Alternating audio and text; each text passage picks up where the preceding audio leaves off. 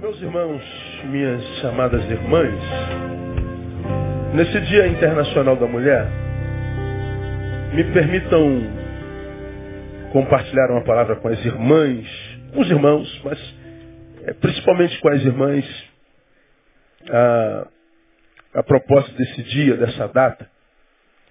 Eu quero tirar essa palavra de Gênesis capítulo 3. E sobre esse versículo que eu vou ler, tecer alguns, alguns, alguns pensamentos, algumas reflexões com os irmãos e irmãs. Gênesis capítulo 3. Você já me ouviu falar várias vezes que a Bíblia Sagrada é dividida em três partes apenas. Um e dois de Gênesis, criação. Três de Gênesis, queda.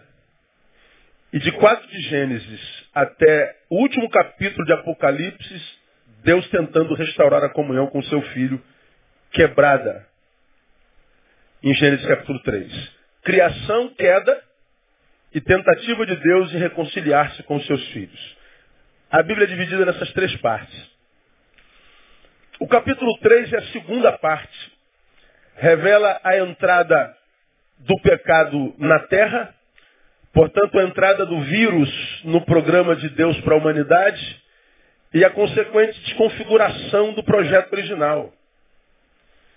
E desde que o projeto original foi desconfigurado, desde que o vírus entrou, desconfigurando o projeto original, é, nós passamos a conhecer dores e dores passaram a ser a nossa realidade premente. Felicidade, depois de Gênesis capítulo 3, são momentos estanques. Equilíbrio, depois de Gênesis capítulo 3, são momentos raros. O que prevalece é dor. O que prevalece é adversidade. O que prevalece é angústia. O que prevalece é dúvida, o que prevalece é a vida sem qualidade. Essa é a grande realidade quando a gente lê a Bíblia Sagrada. Então o capítulo 3 é o, o centro da Bíblia. É a segunda parte da Bíblia. É onde nós encontramos a razão de vivermos a vida que vivemos hoje. Vida da qual cada vez mais pessoas desistem. Ontem eu estava lendo as novas pesquisas a partir de, 14, de 2014 sobre depressão no mundo e consequente suicídio. Uh, por exemplo, nos últimos 16 anos, a depressão aumentou 705% no planeta. O número de suicidas aumentou do último censo, 2012. Acontecia no Brasil 25 suicídios por dia. Hoje são 28 suicídios por dia. Aí você fala assim, aumentou só mais 3, pastor. Não, é 3 vezes 365. O volume de suicídio é um, é um, é, é, ele aumenta a cada ano assustadoramente e não há quem consiga conter o suicídio, não há quem consiga estancar o, o, o volume crescente de depressão no homem, não há quem consiga estancar no homem o seu desejo de não viver mais. É impressionante o desprezo pela vida que a gente vê é, no cotidiano. É impressionante. E como eu preguei há dois domingos atrás, essa, essa, esse desprezo pela vida, ele só não é mais notado e acreditado porque nós vivemos um antagonismo existencial entre a essência e a aparência. A, a geração mais angustiante, mais desistente, a mais suicida de todos os tempos é também a geração mais bonita, que mais investe em estética, que mais malha, que mais gasta com plásticas, com botox, é a que mais investe na imagem. Aí nós temos essa incongruência existencial. De um lado, um ser extremamente bonito esteticamente falando, mas essencialmente angustiado uma beleza externa e uma feiura interna como nunca antes vistas. Porque nossos olhos percebem a priori a imagem, porque nós vemos uma imagem linda, uma geração linda, nós tendemos a desacreditar que a angústia, que a dor, que a desistência da vida seja tão verdadeira como as pesquisas nos mostram. Mas é a mais pura verdade contra fatos, contra números. Não há argumento. Tudo começa onde? Em Gênesis capítulo 3. Bom, o que isso tem a ver com o dia das mulheres? Eu quero levá-lo ao versículo 17. Olha o que, que esse versículo diz aí.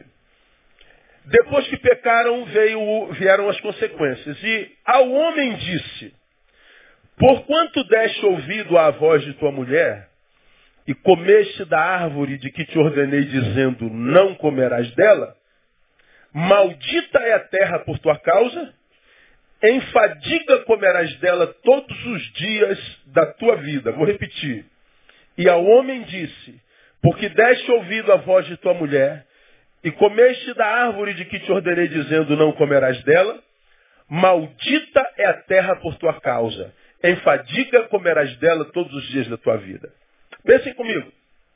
Qual foi o pecado de Eva? Me lembrem. Foi o quê? Desobediência. Ela desobedeceu a Deus, que disse para não comer de um fruto específico, ela foi lá e comeu. Então, o pecado da mulher, desobediência. Qual foi o pecado de Adão? Dar ouvido à sua mulher. Olha o que está escrito aí. Porquanto deste ouvido à voz da tua mulher, maldita é a terra por tua causa. Nós dizemos assim, o pecado foi da mulher, foi o da desobediência. Mas ela não pecou sozinha. O homem também cometeu um pecado revelado nesse versículo. Qual foi o pecado de Adão? E que seriedade carrega esse pecado a ponto de toda a terra ser amaldiçoada? Que pecado é esse? Você deu ouvido à tua mulher. Meu Deus. Cadê minha mulher? Ó, não te ouço nunca mais. Não adianta.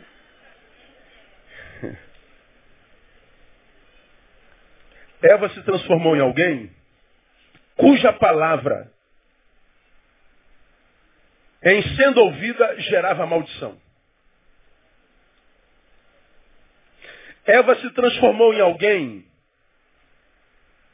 que, pelo simples fato de comunicar-se com seu marido, gerava maldição não só nele, na sua família, mas nos lugares onde eles habitavam. Eva se transformou em alguém que, pelo simples fato de ser ouvido, ouvida, já gerava abominação aos ouvidos de Deus. Esse texto, irmãos, faz algumas revelações. A primeira revelação é que o homem, ou ao homem, é dado o poder, autoridade. Autoridade é um poder. Então, a gente sabe que o homem é tido pela palavra como cabeça, como o que tem a missão, a mulher tem a submissão. A submissão é cumprida pela mulher muito facilmente quando o homem cumpre a missão. E a missão do homem é ama a tua esposa. Quando o homem ama a esposa de verdade, a esposa amada se submete sem força. Submissão só é problema quando a missão não é cumprida. A missão é do homem. Da mulher é a submissão. Ao homem foi dado o poder chamado de autoridade. Autoridade. E a mulher? A mulher é dado o poder de influência.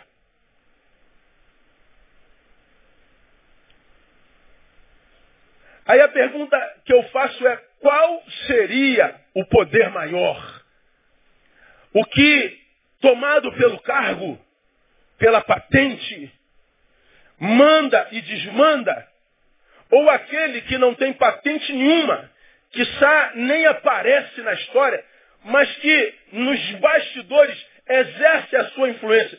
quem terá mais poder? Aquele que, que tem cetro na mão ou aquele que está por trás do que tem cetro na mão? Bom, é fácil de responder isso, né? O poder da mulher é muito maior do que o poder do homem. E o poder dela qual é? É o poder de influência. Me parece que o diabo percebeu isso primeiro que a própria mulher. O diabo olha para a mulher e a, a, a, a, examina. O diabo olha para a mulher no Éden e faz uma anamnese dela. O diabo olha para a mulher com, com os olhos de diagnóstico. E ele chega à conclusão, eu sei que mulher é essa que Deus fez. E essa mulher tem um poder maior do que o próprio homem. E ele discerne que o poder dessa mulher é o poder de influência. Mas me parece também que o diabo também descobriu que esse poder gigantesco de influência que a mulher tem foi dado a uma criatura que tem gigantescas vulnerabilidades, fraquezas também.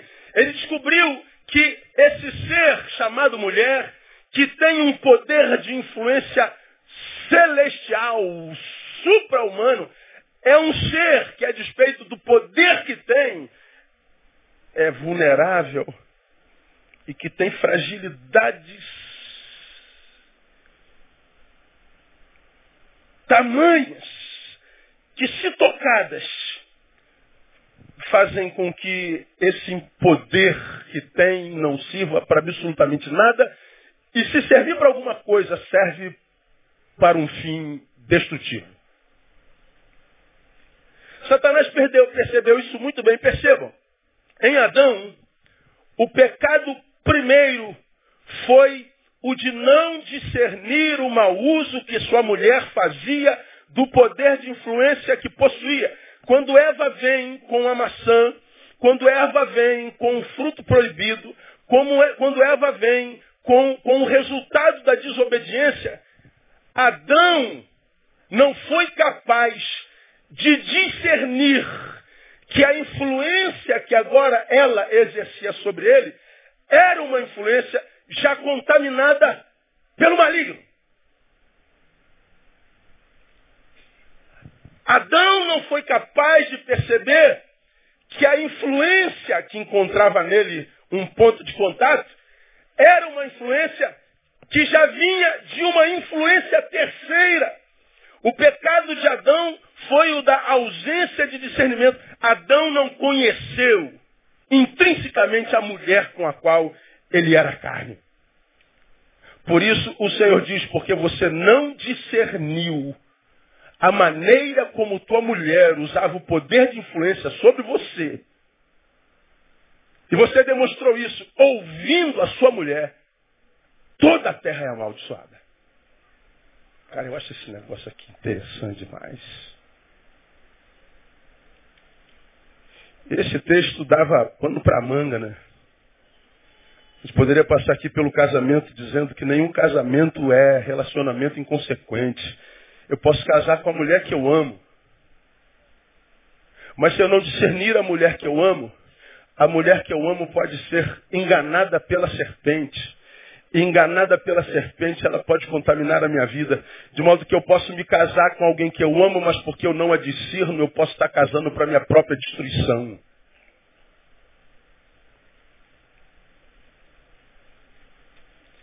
Poderia passar por outro campo, poderia passar pela realidade de que o amor também não é um sentimento que produza relacionamentos inconsequentes. Eu posso amar e a despeito do amor que nutrimos um pelo outro, eu posso ser profundamente amaldiçoado. Quando, pastor? Quando o ser que eu amo não é maduro suficientemente para dizer não à tentação do inimigo. O amor do imaturo. E quando o amor é um sentimento no imaturo, ele pode ser de tal forma desconstruído lá, que pelo simples fato de ter sido desconstruído lá, porque me relaciono com ele, eu posso ser desconstruído cá também. E dava para a gente passear aqui nesse centro, só não tem tempo. Mas qual foi o pecado de Adão? Adão, você não discerniu a maneira como a tua mulher usava o poder de influência que eu lhe dei. E você ouviu a sua mulher. E porque você ouviu a sua mulher, eu amaldiçoo o planeta. A ausência de discernimento. Um discernimento que o diabo teve primeiro do que a própria mulher. Influência e vulnerabilidade. A ambiguidade do ser mulher. Um poder que não há outro semelhante na terra, mas dentro de um ser frágil, dentro de um ser vulnerável, dentro de um ser qual bolinha de sabão, dentro de um ser qual casquinha de ovo. Tanto poder num ser tão frágil. Em Eva, a vulnerabilidade prevaleceu. E tal prevalência fez com que o poder que ela tinha fosse usado para a própria destruição. Para a própria destruição. A vulnerabilidade prevaleceu em Eva. Ela poderia ter dito não. Ela, no diálogo que ela teve com o diabo, ela poderia ter ah, ganho no discurso. Ela poderia ter virado as costas. Ela poderia ter encerrado o papo. Mas ela foi fraca na vulnerabilidade. E porque a vulnerabilidade prevaleceu, o poder foi usado para a própria destruição. Bom, é Paulo quem diz, irmão, que a nossa existência é dialética. Você vai se lembrar disso aqui. É Paulo quem diz que nós somos uma moeda de dois lados. É Paulo quem diz que o bem e o mal nos habitam. Quando a gente lê Romanos 7, 18 a 21, não precisa abrir que eu leio para você. Nós lembramos do que Paulo disse, qualquer crente conhece isso porque é a nossa realidade. Ele diz o seguinte, porque eu sei que em mim, isto é, na minha carne, não habita bem algum. Com efeito, o querer o bem está em mim, mas o efetuá-lo não.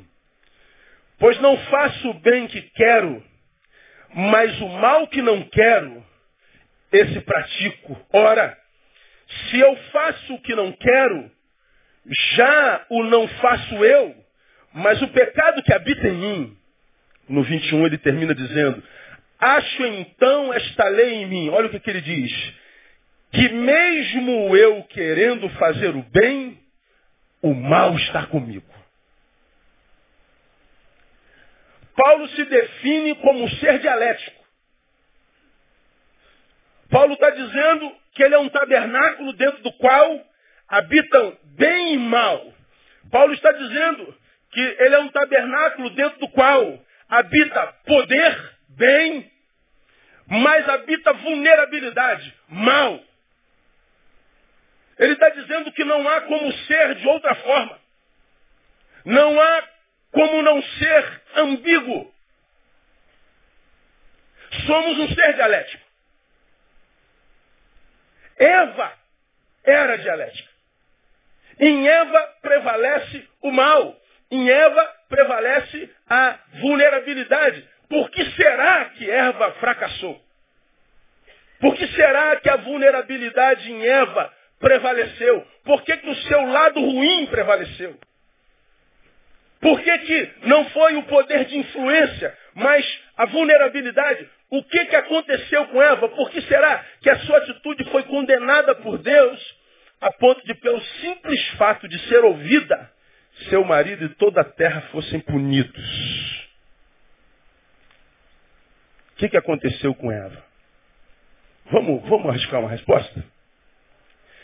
Porque quando, quando, quando o Senhor me deu essa palavra, e a gente analisa o que são as mulheres hoje, a, a, o texto de Márcia foi maravilhoso. Esse texto está escrito no editorial de hoje, não?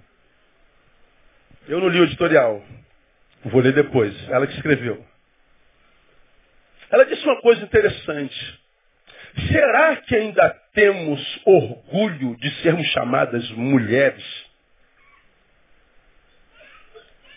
Em função, ela dizendo na condição do gênero feminino, em função do que nos temos, temos nos tornado, ainda temos orgulho de falarmos somos mulheres, como teria o pastor orgulho de ser chamado de ser pastor?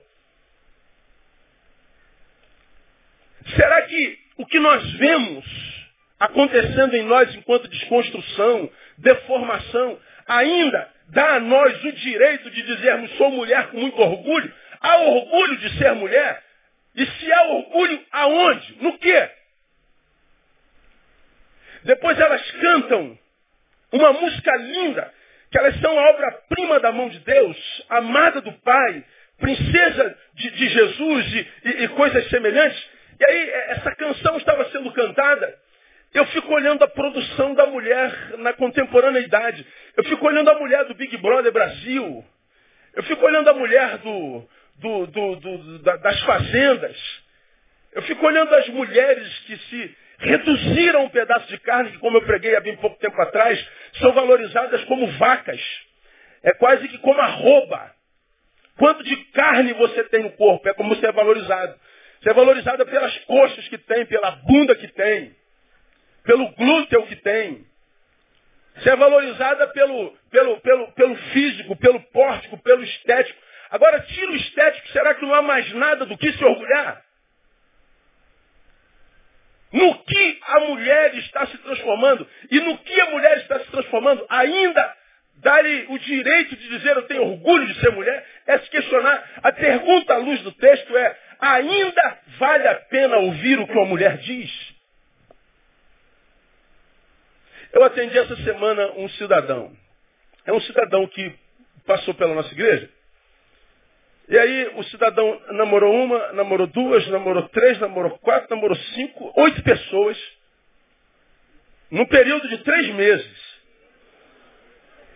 É, o cabo é bom, irmão. O cabo é bom. Eu estou olhando cabra. O nego pensa que eu estou morto. Uma reclamação, duas reclamações, três reclamações, quatro reclamações, quatro reclamações. Aí eu fico, que pena que as mulheres são tão fáceis hoje, inclusive dentro da igreja. E eu não tenho nada a ver com isso. Desde que não seja minha filha.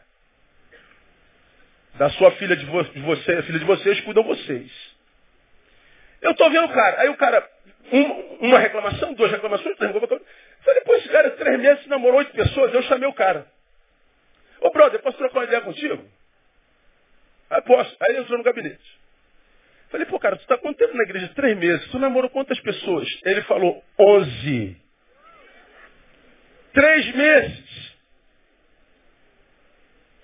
Eu falei, a mulher está mais fácil do que eu imaginava.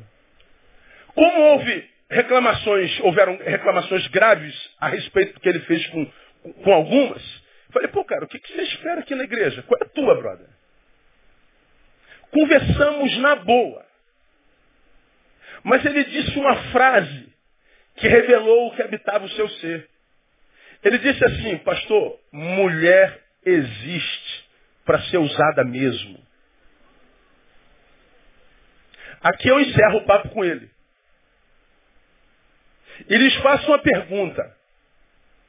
De onde um homem tira esse diagnóstico a respeito das mulheres? De onde que vem esse diagnóstico? Me digam vocês. Da onde? Da postura das mulheres. Porque o homem que está numa igreja consegue três meses namorar onze, está dizendo elas não prestam não se dão o devido valor. E a pergunta é, vale a pena ouvir o que a mulher tem para dizer ainda? É digna de respeito o dizer feminino? Porque lá no Éden, o Senhor está dizendo, o teu pecado, Adão, foi ter ouvido a tua mulher. Você não deveria ter ouvido a mulher. Teu pecado, Adão, foi não discernir que o uso de influência da mulher sobre você foi uma influência já contaminada por terceiro. Você não teve discernimento, Adão. Então, sobretudo, o texto deixa explícito, na sua implicitude, que estar com a mulher é um projeto de Deus desde o início, mas desde o início é extremamente perigoso. Nunca será inconsequente. E o pior é que o perigo advindo da relação com a mulher não recai só sobre nós enquanto indivíduo, mas recai sobre a terra e sobre o lugar onde nós habitamos. Toda a terra foi amaldiçoada. Então, se eu sei, à luz de Paulo, que em nós existe ambiguidade, que ser é ser um ser dialético, que ser é lutar contra instintos e desejos. Ora, eu não posso viver como se eu fosse só um pedaço de carne, eu preciso de racionalidade, eu preciso de transcendência. Eva fracassou. Ela tem mais poder do que Adão, o poder da influência. Mas ela fracassou porque a vulnerabilidade prevaleceu. E por que, que a vulnerabilidade em Eva prevaleceu? Eu, eu, eu arrisco uma resposta. Na minha concepção, Eva fracassou por causa do que eu vou chamar de egoísmo não percebido. Egoísmo não percebido. É. Egoísmo é o amor adoecido, todavia amor. Egoísmo é ego, ego, eu, mas ismo, ismo é o sufixo que exprime fenômeno, ideologia. Qual é a ideologia do egoísta? A ideologia dele é ele mesmo. O egoísta pensa somente em si. O egoísta ignora o valor do outro. O, o egoísta é, é, é, trata com indiferença tudo que não é eu. Na existência para o egoísta, só há valor no que é refletido no espelho diante do qual ele está. Se não é espelho, não há valor. Isso é o egoísta. O egoísta é o sujeito de 2 Timóteo capítulo 3, versículo 2, que Paulo diz a Timóteo que é, habitaria a, a, sociedade do tempo do fim são os amantes de si mesmo, são os filautóis. Você já me ouviu falar sobre isso aqui? Filautóis, filos mais autóis, amantes de si mesmo. E o amante de si mesmo, em 2 Timóteo capítulo 3, não é o que tem estima alta, é o que tem um amor tão adoecido por si mesmo, que, porque adoecido, esse amor não espraia para mais ninguém além de si mesmo. O filautóis é um ser tão doente e centrado em si mesmo, que ele retira do outro qualquer tipo de valor. O egoísta é alguém que ama, mas adoecidamente. O senhor está falando que Eva era uma doente? O senhor está falando que Eva era uma egoísta? Era. E eu te digo como é que o egoísmo em Eva se manifestou. Primeiro, se manifestou pelo individualismo exacerbado. Como? Comeu do fruto sem perguntar a opinião do marido. Havia uma ordem explícita. Não toque nesse negócio. Se tocar, morre. Em todas as instâncias da vida. Ela conhecia o Deus que a plantou lá. Ela sabia da fidelidade dele, ela sabia da bondade do amor dele. Mas ela troca a ideia que trocou aquele tempo todo com a serpente. Como já preguei aqui no passado, numa outra vertente falando sobre família, eu perguntei onde é que Adão estava quando a sua mulher trocava aquele papo com a serpente. A ausência do marido propiciou o diálogo destrutivo. Onde é que o marido estava? Não sei. Bom, Eva troca a ideia com aquele camarada. Come do fruto. Não questiona, não pergunta a opinião do marido, não busca saber o que ele pensa, não questiona, não, não, não, não, não, não, não, não, não quer saber da sua opinião. Ela egoisticamente tomada por um individualismo doente, come sem perguntar. Come sem perguntar a opinião, sem consultar o parceiro. E o que, que é isso? Isso é, sobretudo, arrancar do outro o seu valor intrínseco. Quando Eva come sem consultar o marido, está dizendo, não, sua opinião não me interessa. Seu senso de valor não me diz respeito. Quais as consequências da minha desobediência em ti? também não me dizem respeito.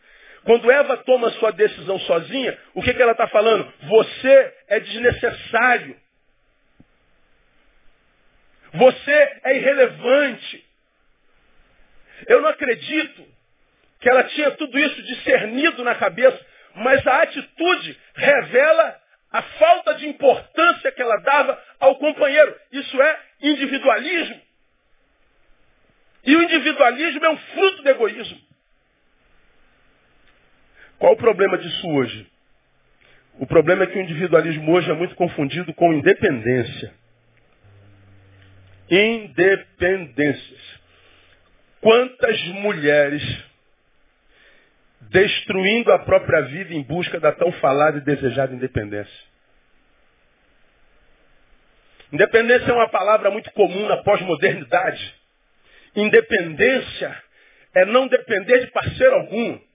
Independência é não depender de absolutamente ninguém. Independência é se achar o topo da cadeia de comando.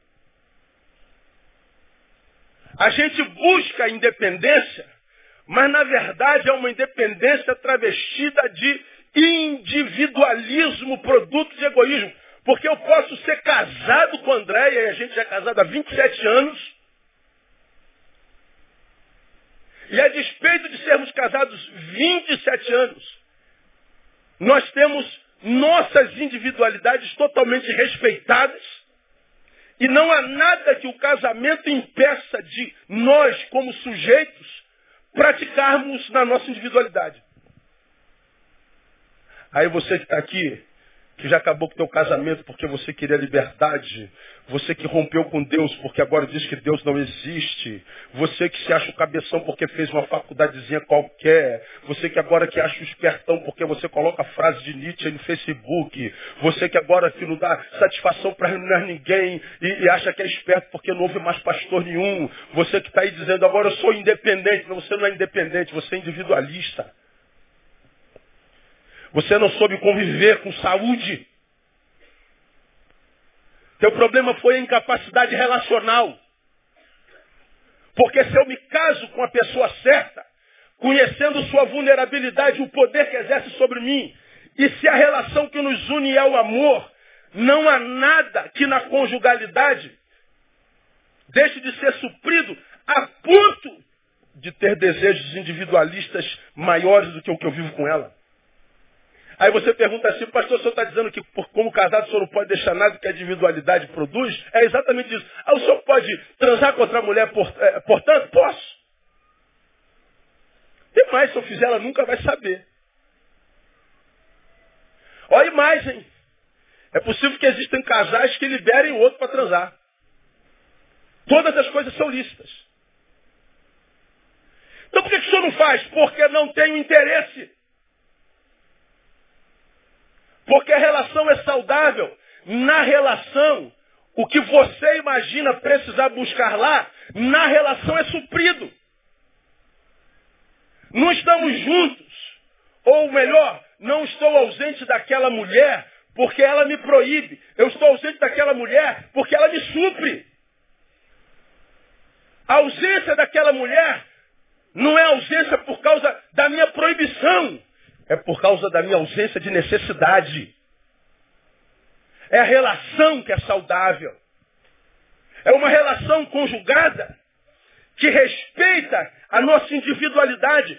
Individualidade é diferente de individualismo. O ismo pressupõe o fenômeno do adoecimento do indivíduo.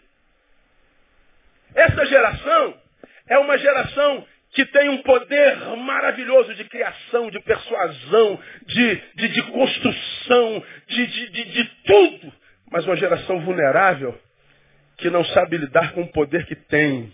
Uma geração muito bem informada, que não sabe o que faz com a informação que possui. Como aquela definição que nós estamos, bofe, há bem pouco tempo atrás, que diz que o, o, a sabedoria de um homem não é medida pela quantidade de informações que possui, a sabedoria de um homem é medida pelo uso que faz dela.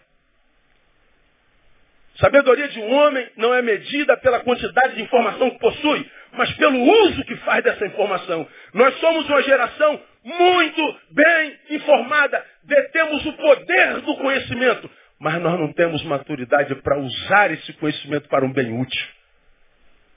Foi o que aconteceu com Eva, um poder extraordinário. Mas a vulnerabilidade prevalece e ela destrói o seu casamento. Ela destrói a terra. Ela destrói o projeto original de Deus. Por causa de quê? Do individualismo. A mulher hoje, infelizmente, é muito individualista e por causa disso pouco confiável. Ela não consultou o seu parceiro. Ela perdeu a capacidade de conviver com saúde. Aí, a, a, vivemos hoje uma, uma, uma briga de gêneros, né? uma competição de gêneros. Homem e mulher que deviam ser parceiros, hoje eles competem por direitos iguais. Disso nasce feminismo.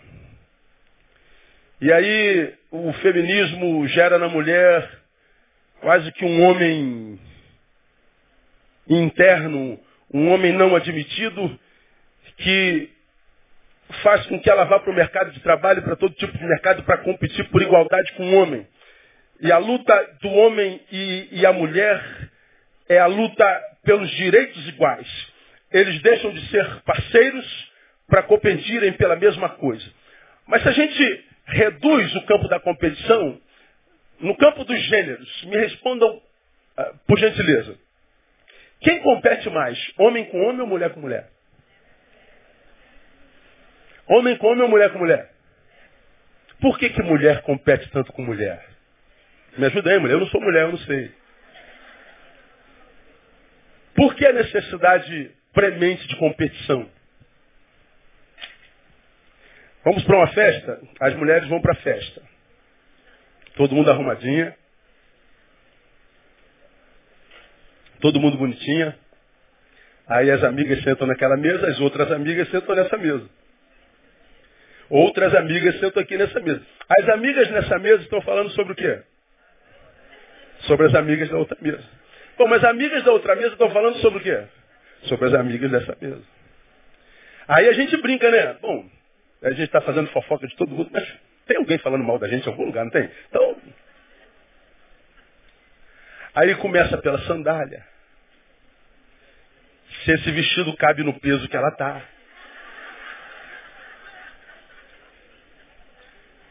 se a cor combina com o brinco. Cara, é. Rapaz, a gente às vezes, homem sentado, e está vendo as comadres conversando. Nós olhamos para a mulher, nós nem vimos que o vestido dela era verde. E o vestido é longo, ela foi madrinha do casamento. Ela está de vestido longo verde. Aí a mulher viu que tipo de ponto cruz tinha na bainha dela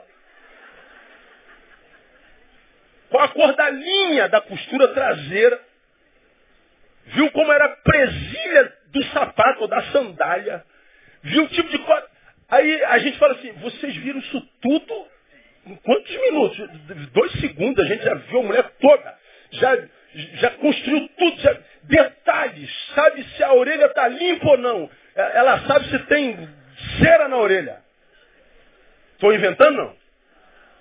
Por quê? Agora, vamos para uma outra pergunta. Uma vez que vocês estão sempre reparando uma na outra, competindo uma na outra, quando se expõe, expõe-se mais na outra a sua beleza ou a sua feiura? O que está combinadinho ou o que está ridículo? A gente sempre expõe, ou você sempre expõe, o que não está bonitinho o que está ridículozinho. Na verdade, a competição é no sentido de, consciente ou inconscientemente, desconstruir a outra. Competição. E o que é a competição? É o desejo de superar o outro. Ninguém compete a fim de ser superado. Todo mundo compete a fim de superar o outro. A pergunta agora é, para que que eu preciso superar a outra. Ego. Por que, que eu preciso superar a outra? Autoafirmação. Por que, que eu preciso superar a outra? Status. Pelo status. Por que, que eu preciso superar a outra? Egoísmo não percebido ou admitido. Esse estado de competição constante revela a insatisfação do sujeito consigo mesmo. Esse estado de necessidade de desconstrução alheia revela a doença dos olhos. O incômodo com a vida alheia revela a insatisfação com a própria. Nessa competição revelada ou velada que revela o egoísmo não permitido, nós vemos a vulnerabilidade prevalecendo sobre o poder, e toda vez que numa mulher a vulnerabilidade prevalece sobre o poder, o que sobra é maldição.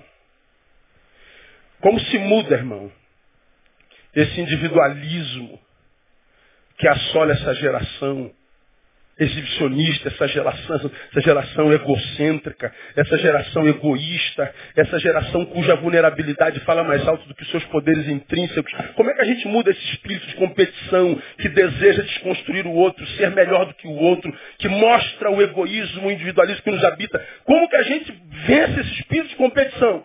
É, trocando a competição pelo serviço, como eu falo sempre. Competir é querer superar o outro. E servir é querer honrar o outro. Querer honrar o outro é viver o evangelho que diz que cada um considere o outro superior a quem? A si mesmo. Quando nós consideramos o outro superior a outro, a nós mesmos, nós o servimos. Quando nós o servimos, nós estamos fazendo com que nossa vulnerabilidade perca poder em nós e que o poder de influência seja maior em nós. E toda vez que a influência na mulher é maior do que a vulnerabilidade, saiba, você é bênção por onde você passa no nome de Jesus. Nós precisamos de mulheres, irmãos. Como que a, a, o egoísmo se manifesta em Eva? Segundo, na ganância. Primeiro, no individualismo travestido de independência. Segundo, na ganância. O que é ganância? Ganância é querer ganhar o que tem valor sem esforço. Ter sem esforço. Foi o que aconteceu com Eva. Gênesis 3, 5 e 6 diz assim, porque Deus sabe, diabo falando para ela, que no dia em que comerdes desse fruto, vossos olhos se abrirão.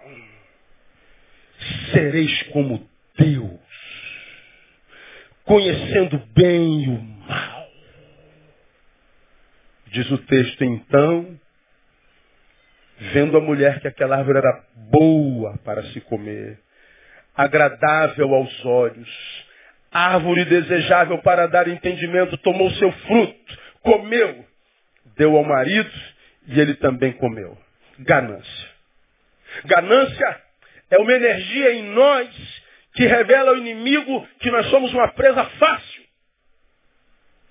Ganância é um poder em mim que revela ao meu inimigo de que eu sou uma presa fácil. Ganância revela interioridade. Ganância revela valor.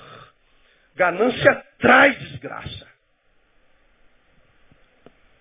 O inimigo discerniu isso muito bem. Essa energia que nos torna presa fácil. Por isso, creio eu, o diabo, primeiro, atrai a sua atenção.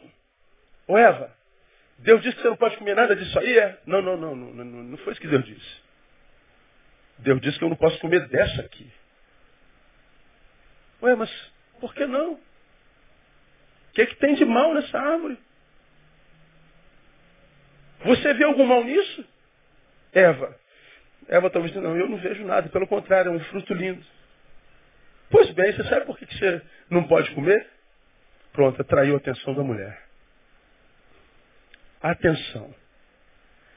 Depois o que, que o diabo faz? O diabo insinua que Deus a está privando de direitos adquiridos, conhecimento.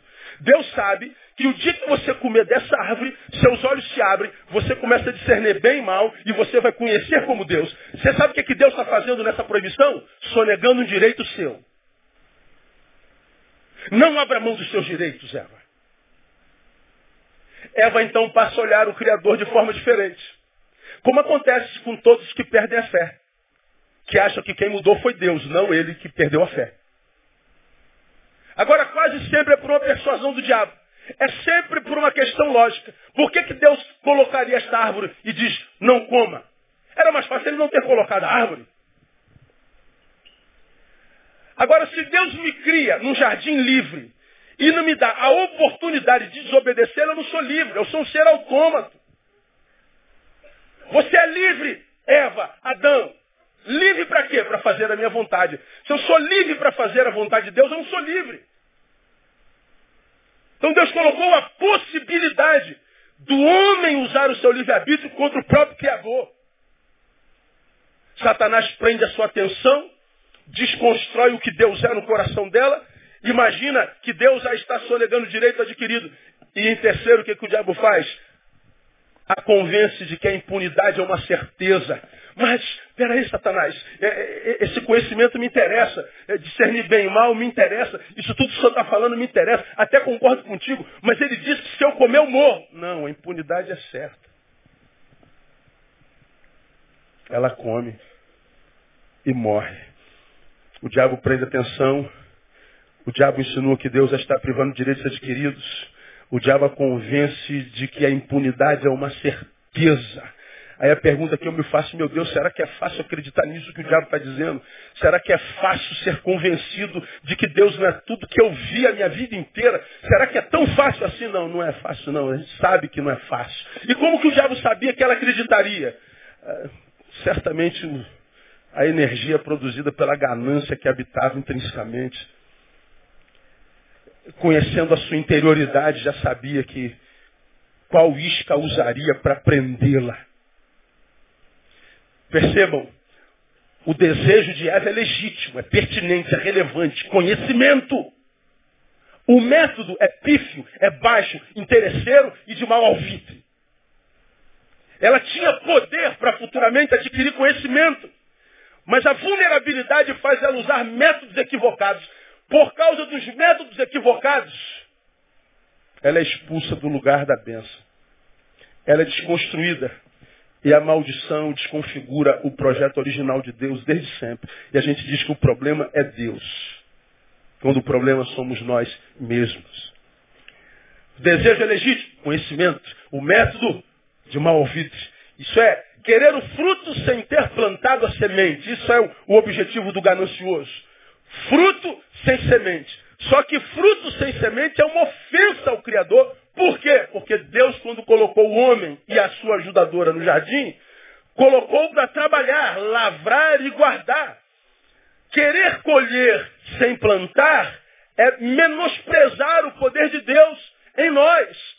Deus me deu capacidade, Deus me deu criatividade, Deus me deu saúde, Deus me deu ferramentas que, se usadas, transformarão minha vida numa vida que vale a pena ser vivida. Mas, infelizmente, quando a vulnerabilidade vai além do meu potencial, o que, que acontece se minha mentalidade deforma e eu quero colher sem plantar? Isso é menosprezar o nosso potencial. Trabalhar ou não trabalhar por opção é diminuir o nosso valor intrínseco, porque o nosso valor está na produção, está no trabalho. Eu, eu, sou, eu, eu, sou, eu sou alguém que tem valor para Deus, como tenho usado a palavra repetida aqui, intrínseco, eu sou valorizado pelo que eu sou. Mas absorver esse valor como verdadeiro em mim só é possível quando eu justifico a minha própria vida e eu justifico a própria vida no trabalho, no serviço.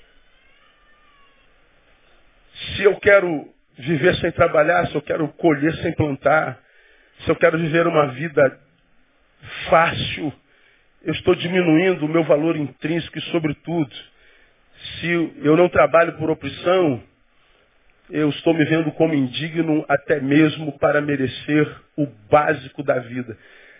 Indigno para merecer o básico da vida é se ver como essa geração se vê, com a estima rastejante.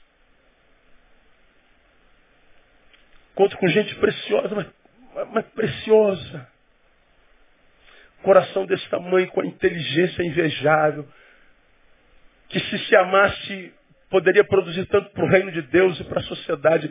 Se fosse gente que se olhasse no espelho, curtisse além daquilo da, que a imagem reverbera, dos músculos, dos bíceps, do tríceps, se amasse o que fosse é, é, intrinsecamente de verdade, poderia ser uma bênção tão grande na mão de Deus, um, um, um, diadema real na mão do Senhor, como diz Isaías. Mas o que, que o diabo faz? Ele rouba dele a, a, a, o amor por si mesmo, arranca dele a capacidade de imprimir valor a si mesmo e faz com que ele tenha uma estima tão baixa. Ele se vê indigno de tudo, ele não vê sentido na vida, ele se vê indigno de merecer, inclusive, o básico. E, e por que, que ele se vê indigno de receber até mesmo básico, porque o princípio do Evangelho é 2 Tessalonicenses 3,10, parte B. Se alguém não quer trabalhar, também não coma. A vida da oportunista é um pecado em si mesma. Porque se não trabalha, você deveria morrer de fome. Por que, que eu digo que Eva era um egoísta, não, egoísmo não per, percebido? Porque foi individualista e porque foi gananciosa. Eu quero o conhecimento de Deus sem trabalho.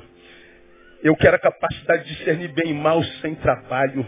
Eu quero ser Deus sem trabalho. Eu quero colher sem plantar. É um oportunista. E o oportunista peca pelo simples fato de existir. E porque oportunista, o Senhor diz para o marido, não a ouça. Que tipo de mulher é você? Que tipo de esposa tem sido você? Que tipo de filha?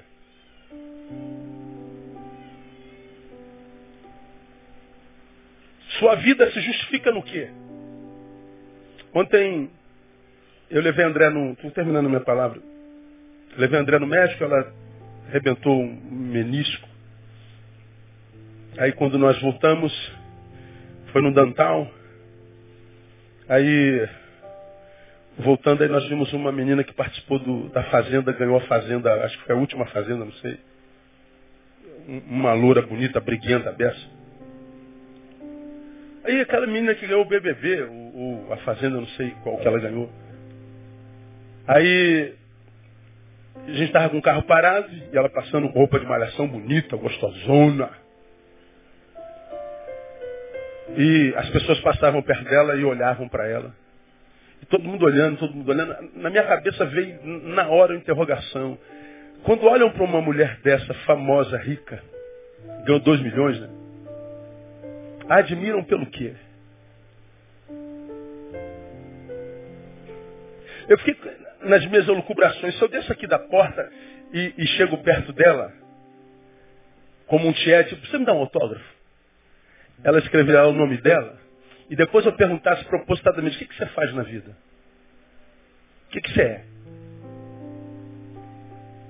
Qual a tua profissão? Não tem.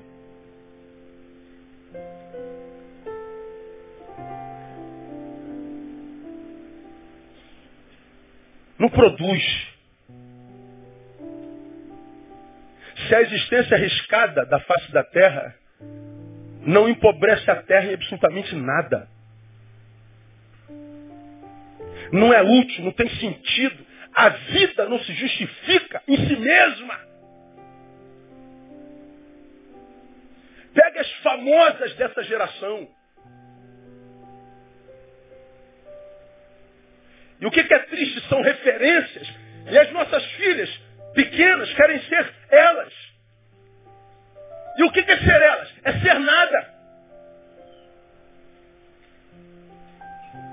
Mas um nada que aparece na mídia.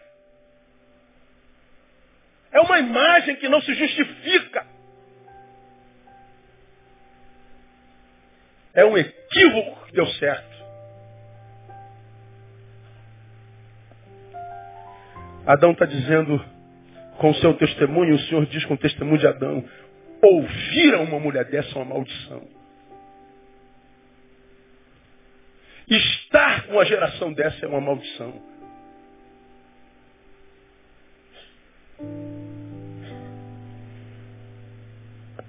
Termino. Aqui eu não comento. O egoísmo se traduz em individualismo, ganância, imediatismo. Só que o imediatismo numa outra concepção, né? Eu fico imaginando, depois que ela se convenceu que ela vai ser como Deus, que ela vai colher sem esforço, quando ela se convenceu mesmo sem consultar o parceiro a respeito de nada, quando ela já está destruída, deformada, quando a sua vulnerabilidade já tinha deformado o seu poder de influência, eu fico imaginando ela de frente da, da árvore. Ela tira o fruto. E ela tem a palavra da serpente e a palavra de Deus. Imagina ela, ela, oh meu Deus, como, como. ela namorando aquele fruto bonito e, como no como, né? É, o, o dever e o desejo. O que eu devo? Não comer. E o que eu desejo? Comer. É a crise entre o dever e o desejo, entre o correto e o certo, entre o correto e, e o bom. O fruto parece bom, mas não é correto. Eu, eu fico com o correto sem o fruto bom, ou, ou a despeito de ser incorreto, eu desfruto dessa bondade. É, ela está na sua crise, ela está ali naquela. Mas diz o texto que o fruto era agradável aos olhos, ou seja, era lindo, desejável, quase irresistível. Ela pega o fruto, não resiste, imagina, ela morde, e na minha concepção ela fica esperando um raio cair na cabeça. Deus disse que eu ia morrer. Tum! Não acontece nada.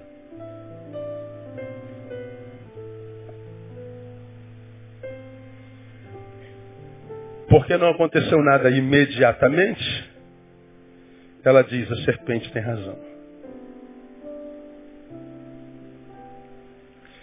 E quando ela diz que a serpente tem razão pelos seus atos, porque não aconteceu nada imediatamente, isso é corroborado porque ela vai imediatamente dar para o seu marido. Como não acontece nada, Deus mentiu. Mas por que, que não acontece nada na cabeça dela? Porque é imediatista. Ela não conseguiu ver além da realidade. Ela não conseguiu prever o mal que tinha feito. Ela não conseguiu ver a dimensão do que a sua atitude produziu, porque ela era imediatista. Se não aconteceu nada agora, então eu posso pecar. Se não aconteceu nada agora, então eu posso é, é, é, abandonar o Senhor. Se não aconteceu nada agora, isso é imediatismo. Imediatismo gera um ser inconsequente. Um ser inconsequente por quê? Porque é incapaz de reflexão e análise. Seu mundo se reduz ao tamanho do seu umbigo. Ganância, individualismo, imediatismo. Se a mulher é tomada por esses frutos do egoísmo, o Senhor está dizendo, não ouça essa mulher. Porque ela será uma maldição por onde passar. Minha oração, minha esperança é que Deus devolva à mulher a sua dignidade. Que vocês não se conformem em serem respeitadas só pelo glúten que têm.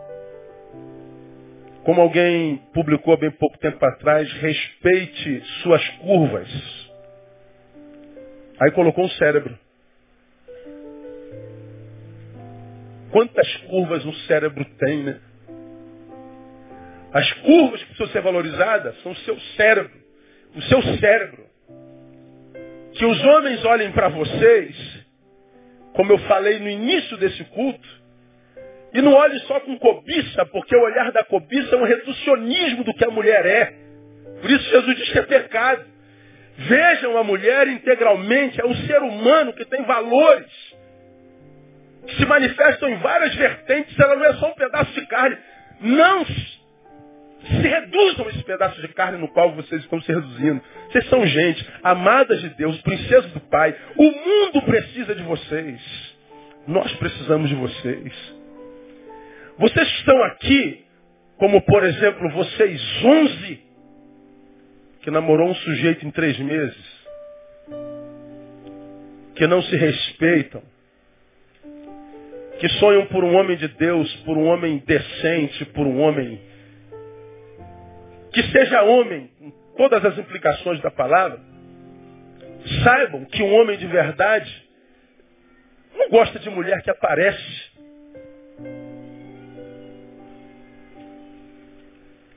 Homem de verdade gosta da mulher cuja beleza se descobre com um pouco de esforço. O homem gosta da mulher que ele tenha que trabalhar para conquistar. O homem gosta da mulher que se preserva, da mulher que tem decência. O homem gosta da mulher que ele tem que imprimir algum esforço para conquistar. Porque se ele chega e te leva de primeira, ele já sabe que você não é esposa. Você é um verão. Entende o que eu estou falando?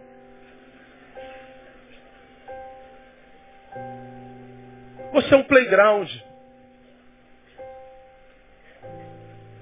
Não sei se acontece com todos os homens, é, comigo é automático. Né? Mulher apareceu, desaparece para mim. Tum, sumiu. Eu nunca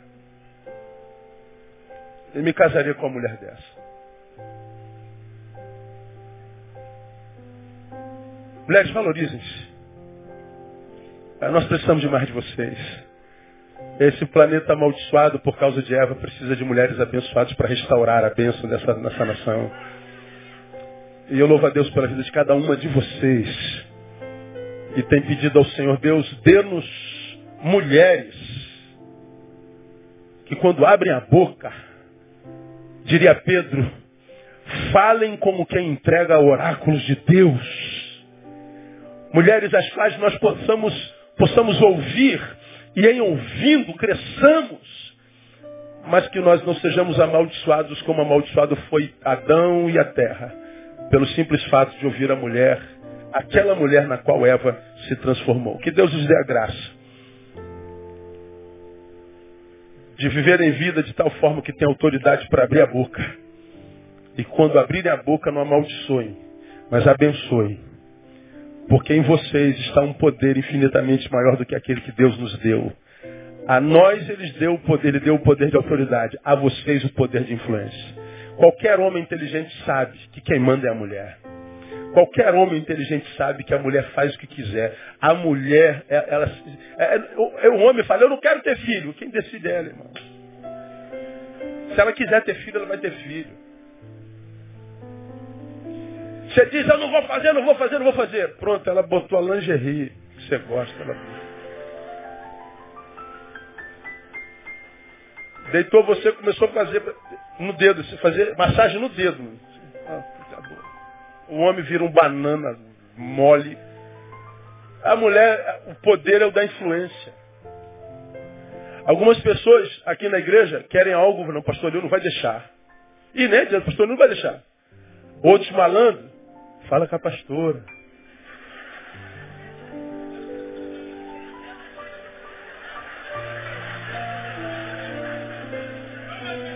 Aí fiz besteira agora. Agora, agora eu fiz besteira. Agora Acabei com o meu sermão agora. Fala com a pastora. Aí a pastora vai com jeitinho. Ah, o pastor deixou. A influência. Valorizem-se. Deem-se o valor que vocês merecem. Parabéns pelo dia de vocês. Seja a graça do Senhor sobre a vida de vocês, no nome de Jesus. Influência e vulnerabilidade na mulher de Deus. Que prevaleça a influência. Vamos ficar em pé. Dá um abraço aí na mulher que está do seu lado. Parabéns mais uma vez, mulher. Que a tua influência seja sempre positiva. Que a tua influência seja sempre divina. Que a tua influência seja santa. Que a tua influência fale mais do que os teus defeitos, do que a tua vulnerabilidade. Parabéns a vocês. Aleluia. Logo mais à noite estou aqui, aguardo você. Vamos orar e vamos embora para casa. Ó Deus, muito obrigado por essa manhã. Muito obrigado pelas mulheres da tua igreja, Deus. Que mulheres abençoadas nós temos aqui nesse lugar. Aliás, as mulheres sempre te acompanharam com muito mais fidelidade que os homens. As mulheres sempre estiveram lá ao teu lado, Deus, sempre. As mulheres que venceram, superaram vulnerabilidades, usaram o seu poder de influência para abençoar a tanta gente ao longo da história. A história da igreja, a história da humanidade. Te louvo pelas mulheres que marcaram a história dessa igreja. Muitas delas aqui presentes ainda, idosas.